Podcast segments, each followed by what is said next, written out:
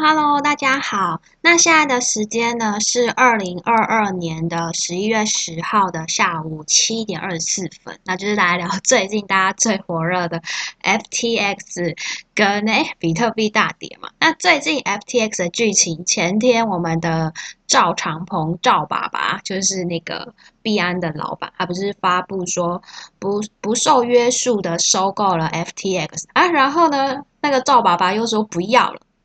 好，反正就是最近这个剧情让大家哦占据了新闻版面跟眼球，但是我觉得呢，这就是还是没有，就算是这样吵来吵去，表面好像是因为这样子，但是我觉得还是没办法去解决比特币等主流币下跌的趋势。后来我后来想想，我觉得币安它有没有收购这个爆炸头这间公司 FTX，好像已经没有那么重要。因为呢，这两间公司、这两间交易所的业务，他们高度的重重合。像 FTX，它有的业务，那我们币安的赵爸爸也都有。那为什么一开始说要收购呢？因为呢，那个 FTX 那个的老老板爆炸头，他是交易员出身的，所以他的思维是那种传统华尔街的思思维。那大家都知道。美国一美元，然后用美元去投资去锚定石油，达成美国的目的嘛？那 FTX 就爆炸头这间交易所，它也是这么做的，它也发行了它自己的代币，叫做 FTT，它自己的代币。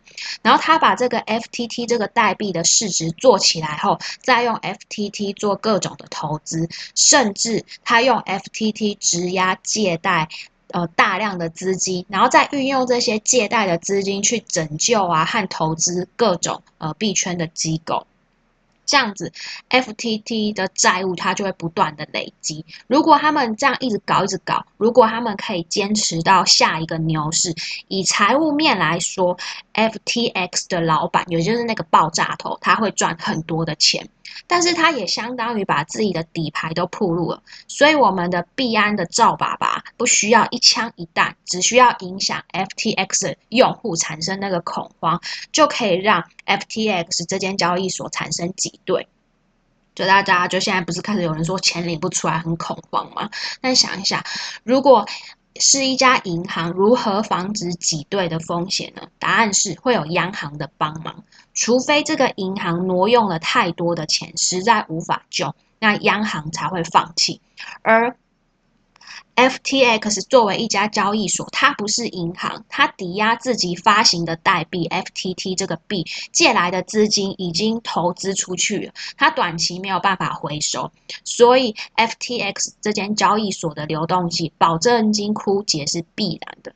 如如果哈币安的老板我们赵赵爸爸他真的要出货价值二十亿美元的 FTT 这个币，他根本没有需要公开，他只需要和那个 FTX 就是爆炸头他的公司相关的股东去谈，就可以完成交易。很明显，我们。币安的老板赵爸爸的用意，他不是要出货，他就是要让 FTX 把这个问题整个暴露出来。因为要进入牛牛市的时候，像爆炸头 FTX 它交易所杠杆操作的方式，牛市来的时候，我们的爆炸头它会拿走很多的利润，这对下一次牛市会带来很大的阻力，就是会根本涨不起来。这个行，这个等于说，这个整个行业都为呃爆炸头、爆炸头的公司 FTX 一家公司赚钱，所以在牛市来之前，必须要刺破这个泡沫，才能够进入呃往后新一轮的牛市。那这一局呢，我觉得币安的老板赵爸爸可以算是算是帮我们币圈走向一个良性的循环。因为呢，FTX 这家公司本质上，我认为它没有对区块链行业好像做出什么贡献，就是一个资本的外溢，就是杠杆加杠杆。那我们再想想，币安这这个公司，币安它有没有把它自己的平台币 BNB 拿去质押、质押借贷？那还记得之前前不久那个很很大事件爆炸的三件资本嘛？它不就是一直疯狂质押、质押那个以太币，然后去换出贷？DAI 大概就是一个一比一的稳定币，所以它又可以再拿去换那个 USDT，然后一直这样杠杠杆之后，因为 Luna 事件导致整个呃崩盘嘛。那那还记得以太币是不是可以质押借出六十趴的 DAI，就是我刚刚说的一比一美元的稳定币？所以呢，只要持有以太币的人都拿去质押借出 DAI，那对以太币是有好处的。但是如果我们的 V 神就是创造以太币的这个人，他把以太币全部都质押，都拿出了代来 DAI，然后再利用这个代 DAI 再换成了 USDT，然后拿去做各种的投资。那我跟你说，以太币也同样会被狙击。而我们的 V 神他并没有做这种事情，但是作为 FTX 的老板爆炸头，他把自己的平台币就是 FTT 质押借出稳定币啊，然后再去投资，这就是一种违规。我认为这个行为就很像在耍流氓。意思就是他把自己发行的空气代币拿去质押，也就是一种变相挪用用户资产的行为。再这样下去，如果他就是持续这样进入牛市，爆炸头他可以在币圈拿走三十趴的利润拿走。那意思就是说，我们全世界交易所、全世界在炒币的几乎都在为那个爆炸头抬轿，爆炸头就收割全球。这样你们觉得合理吗？如果他成功，我觉得就是币界的末日吧。所以这个成以这个角度来讲，我觉得币安造爸爸算是在为民除害。不过这一次的牛市，就算没有上演这一出神仙打架，我觉得大盘也是要跌，因为最近不是世界杯要来啦，世界杯也是一种赌场啊，会吸引一些资金啊，对不对？大家以前就是赌那个。运财嘛，那现在什么世界杯就是在虚拟币上嘛，它势必会吸引到一些资金。还有是不是 Christmas 圣诞节要来了，就是那个西西洋人要过圣诞节，还有我们的华人过年农历过年都是需要消费啊，包红包的日子。那在我们华人的世界，有钱没钱都要回家过年嘛，啊，你是不是也要包个红包，就是给家人？那你想一想，假设币圈有一百。万个人，假设每一个人都要卖一万元回家过什么圣诞节啊、过年啊，那这就是一百亿。那这些钱都是要花掉的哦。所以我觉得至少要等到。呃，农历过完年后，可能才有机会进入小牛。因为作为我们散户都知道，我们要过圣诞节啊，要过年呐。那庄家一定也知道，庄家主力都知道，我们散户要在圣诞节，然后要在过年，然后套现二十亿美元以上。那主力肯定不会在高位给你给你买单啊。如果是你，你有一亿，你有一亿美金，你会在高位收嘛？你肯定会。研究人性啊，然后研究市场情绪啊，然后研究需求啊，嗯，所以作为散户来说，我觉得过完年再说。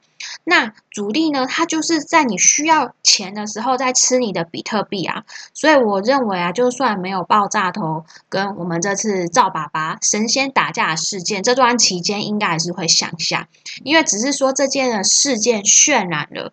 更加的渲染这两个大神打架事件造成的。好，那我们继续来讲讲比特币。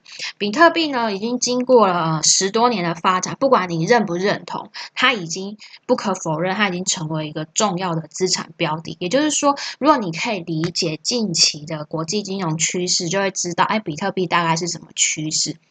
那也就是说，哎，十一月大家也看到比特币有比较大的震荡，可能。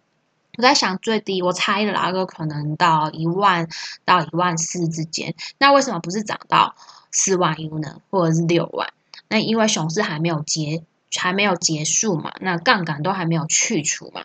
那比特币目前看起来跟美元的关联性非常的强，只要美债崩，比特币大概率就会崩盘。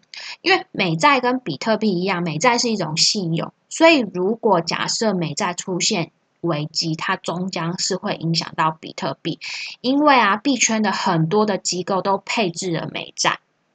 那你们大家都知道那个稳定币 USDT 泰，它叫泰达公司是怎么赚钱的吗？USDT 是泰达公司发行的稳定币，然后跟美元一比一的锚定，算是一种中心化的。财务锚定方案，也就是说呢，它存入了多少的美元，就会发行了多少的 USDT，这样你就拿着你的 USDT，最终可以和呃泰达公司兑现银行的美元。那 USDT 它发行了几百亿，同样它就需要存入了几百亿的美元。泰达公公司作为商业机构，它美元肯定不是就只是放在那边躺在银行啊，它必须要进行各种投资。那美债在过去呢是很讲信用，但因为美债的收益是由美国政府的税收支付的嘛？由于美国它很强大，所以美债一定很有信用。相对的，就是说风险比较低。那如果说泰达公司它买入了五百亿美元的美债，利息是四趴的话。那现在大概利率应该升到四左右吧？不是大家说那个美联储是升息可能，那我们就抓四帕就好。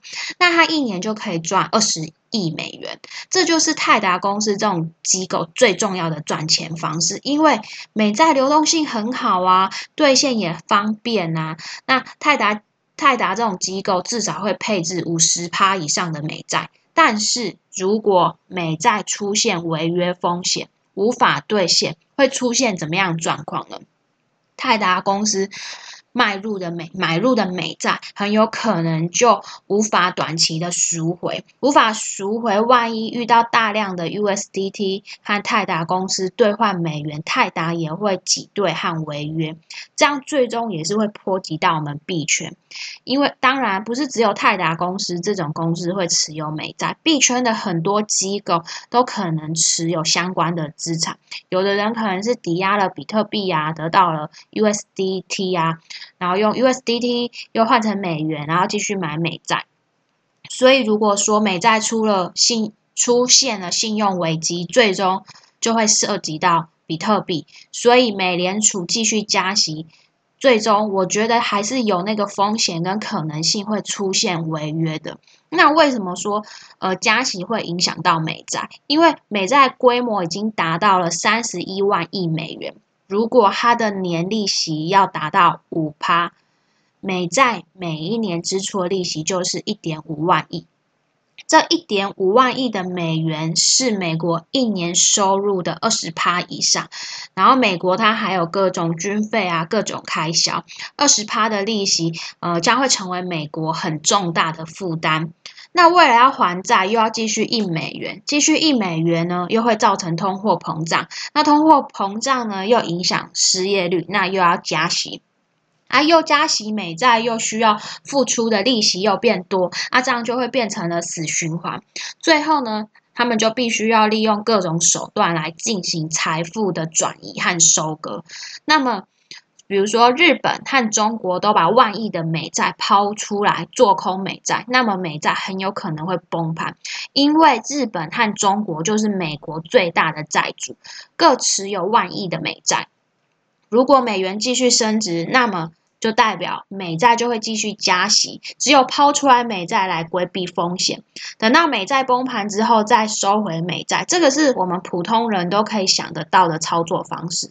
那日本呢？它为了稳定日元嘛，它必须回购国债。日本不能拼命印日元啊，因为它如果再继续印，它就会造成日元的崩盘嘛。如果是你，你怎么办呢？你手上有九千亿美元的国债，你没有钱，又要回购日本的国债，那你就需要抛出九亿美元的国债来回购你自己本身日本的国债嘛？就想想一下，如果你开工厂，你签供应商一千万元，如果你不给供应商钱，人家就不供货给你了，那你的工厂就没有办法生产。而这个时候，你手上有价值一千万的房子，你会怎么做？你肯定会把你的房子卖出去，拿到钱，然后给供应商继续维持这个工厂的运作运作。那你这样，你的员工才有饭吃嘛？那我想，同样一个道理，一个国家也就是一个企业，日本发行的国债，它卖了九千万美元，然后日本用了九千万美元买了美国的国债。现在由于美国加息嘛，造成大家就继续抛日本国债。那如果日日本国债崩盘，日本就会产生金融危机。如果日本选择印钱，购购回。就是回购它的国债，就会造成日元加速的贬值。那持持有日元的人就会，就是会抛弃日元，买入美元，这样也会造成那个日本经济的崩盘。那不能印钱，那怎么办？我现在日本手上还有美债九九千亿美元，如果是你会怎么做？为了救本国的经济呢，那美国的干爹又不帮忙，那我只好抛出这九千亿美元的国债。那如果这九千亿是美元，那很好，可以直接回购到市场上的日元和日债。但是这九千亿不是美元，是美债，所以这就需要卖出美债而得到美元。那用美元回购日元和日债，解决外外资就是外逃的风险，资金外逃的风险。那如果说呢，我们日本开始做空美债，那中国会不会开始做空美债？那这就要看美国他们怎么谈谈判啊。如果你美国可以守住我中国哦三条红线，那我就不跑。那可能就是哪三条？可能就是什么尊重国家主权啊，或台湾是台湾省，哎，反正就是大概是这样。好，那也是类似的，就是说，像二零零八年的时候，次贷危机，诶，中国为了帮助你美国，发行了四万亿，让美国度过了难关。那你这一次想让我中国跟呃，就是日本联合起来不不抛美债，那不就代表我要亏损？那这亏损，那谁要弥补？那要不要谈一谈？如果不谈，那我就要做空美债了。那如果谈？我们要双赢，是我们是不是有哪些事情你不能做？那我有了这样逻辑，我想大家就是很清楚。现在美国就是面临面临通货膨胀跟美债的危机，那这两点就是互相矛盾，他们就是只能寻求最大债主的支持，才可以避免美国的金融危机。要不然你一直靠加息也是不可能解决问题的。这个年代，我想不是以前就是靠战争、靠战争就可以解决问题。